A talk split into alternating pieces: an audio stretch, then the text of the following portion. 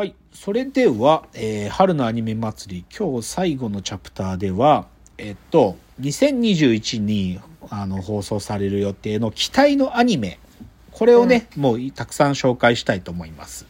うん。で、まあ、映画でも、あの配信でもテレビでもっていくつかあるんだけど、まずね、今ね、え新エヴァンゲリオン見に行った時に必ず予告で出てくるんだけど、うん。あのですね、細田守の新作が夏前頃にあるんですよ。えあのね、タイトルがね、竜とそばかすの姫というタイトルだそうで。で、これね、予告見るとね、うん。いや、まあ面白そうなんだよ、すごく。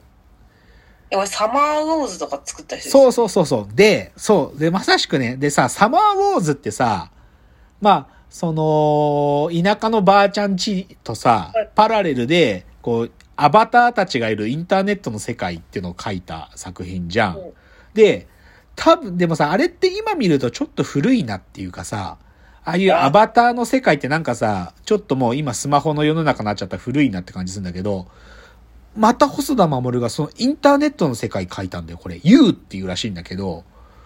だから言っちゃえばこのスマホが出た後で細田守がネットの世界書くとしたらどうなるのってことが多分描かれてて、これはね、面白そうなんだよね。それは面白いうな。ん、面白そう。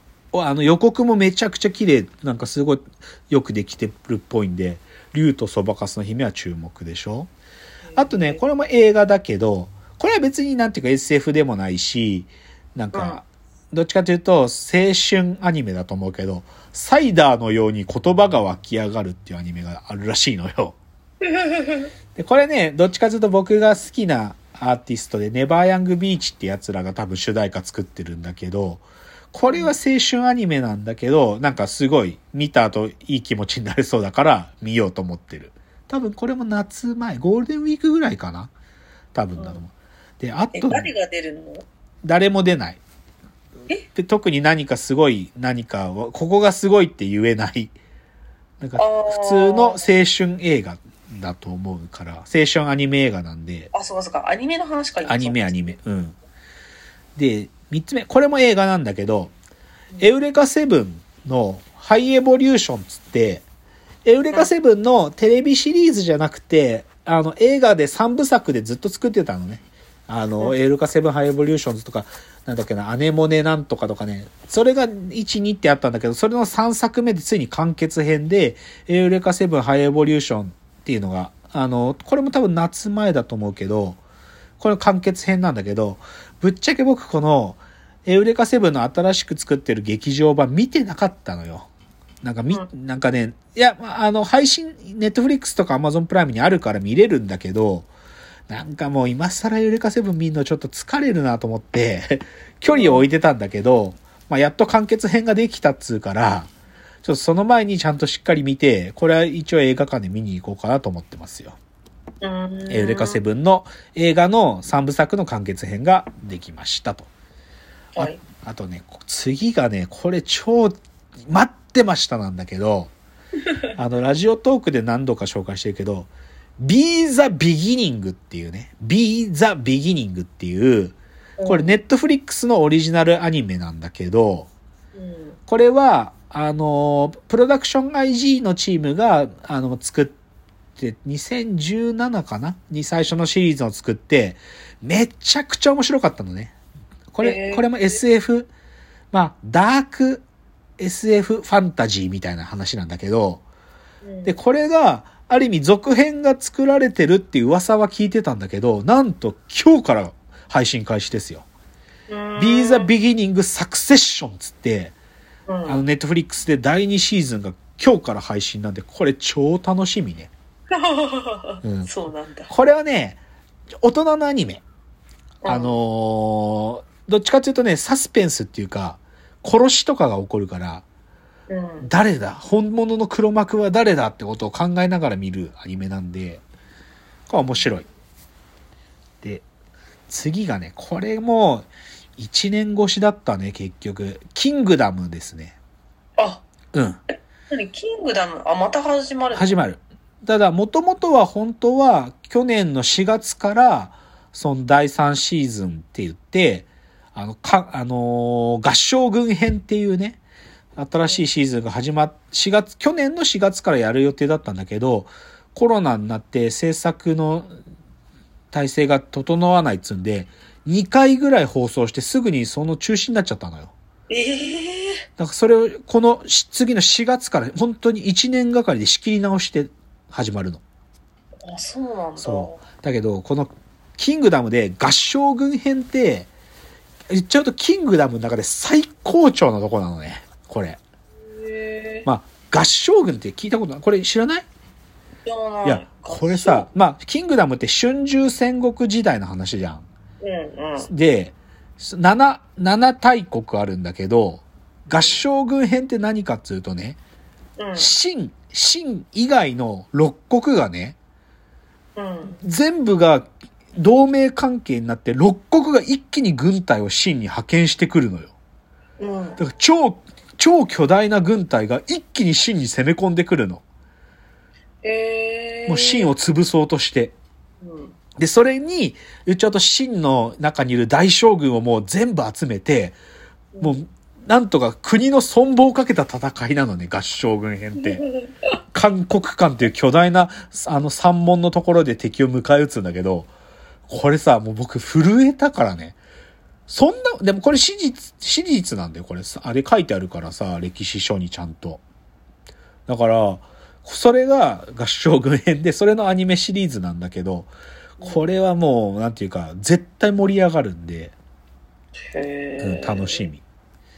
あとね、このもう一つだけ、あの、いが公開されるので言うとね、うん。あのね、マーズレッドっていうね、うん。あのー僕も知らなかったんだけど、うん。これ始まるんで4月から。配信もされるんだけど、これがさ、なんかさ、音楽朗読劇からアニメになってんだよね。音楽朗読劇？うん。だから、でまあだから音楽流れながら朗読するやつなんだろうね、きっと声優さんが。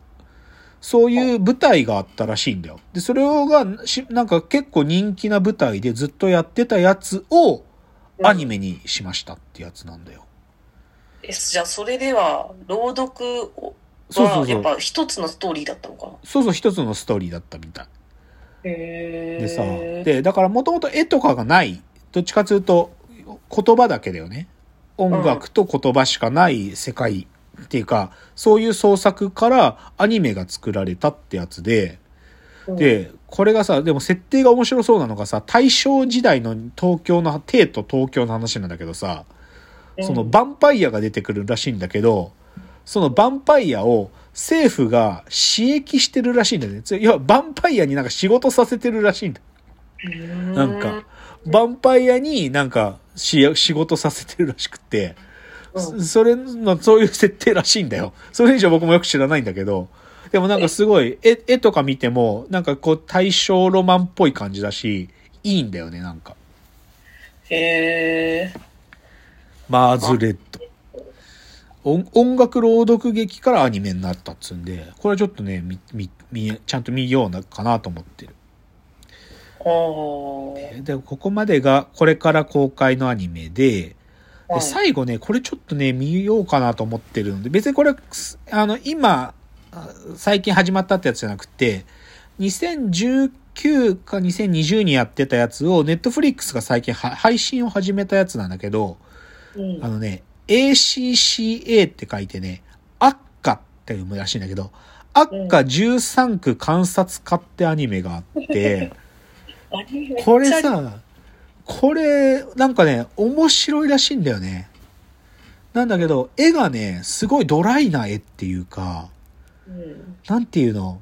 こう、少年漫画みたいな、こう、感じじゃなくて、ちょっと大人なタッチだけど、でも、いや、でもね、ここもちょっと正確な表現じゃないんだよな。なんか、リアルなキャラクター造形ってわけじゃなくて、なんだろう、イラストっぽいイラストそうそう、イラスト。トそう。岡崎京子が、まだ絵がそんな上手じゃなかった時に描いてたみたいな絵で、だからなんかこう、キャラクターたちの目が、さか、死んだ魚の目みたいな、なんかそういう目してる。でもこれなんかね、面白いっつうんだよね。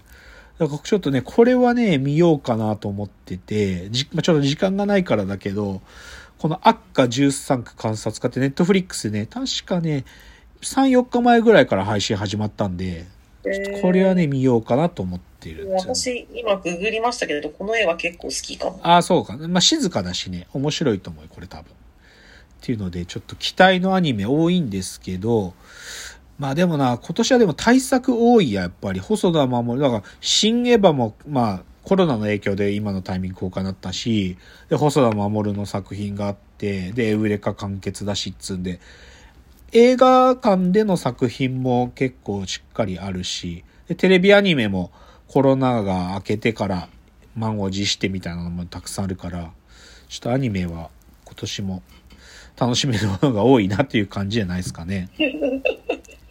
はい。ということで、じゃあ最後のチャプター。まあアニメの話はここまでで、最後はちょっと映画の話ちょろっとして今日終わりたいと思います。じゃあ最後です。